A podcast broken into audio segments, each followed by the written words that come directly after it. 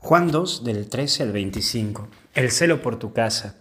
Lo primero que vemos es las cosas sagradas y siempre tratamos de insistir en cuidar las cosas sagradas, el cómo ir al templo, ser respetuosos con las cosas.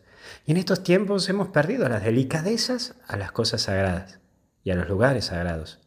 Y lo sagrado significa apartado, distinto, especial. Por eso te invito a que hoy pienses qué actitudes o gestos, vuelvo a repetirte, actitudes o gestos que tendrás con las cosas sagradas.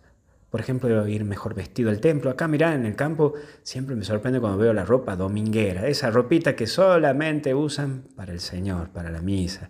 Y van con su caballito, llevan ahí para ilustrarse el zapato, es el amido y vaca, como digo yo, con tan bien peinaditos. Pero qué lindo cuando lo ves, que le ofrecen todo lo mejor para el Señor.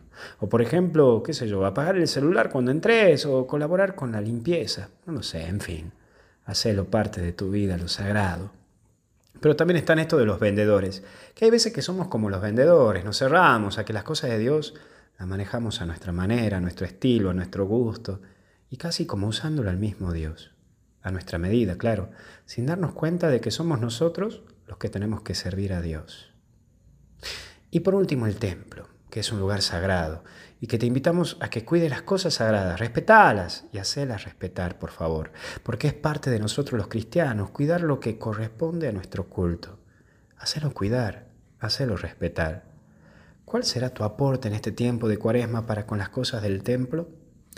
Bueno, fíjate, capaz que algún gestito lo puedes realizar en este tiempo.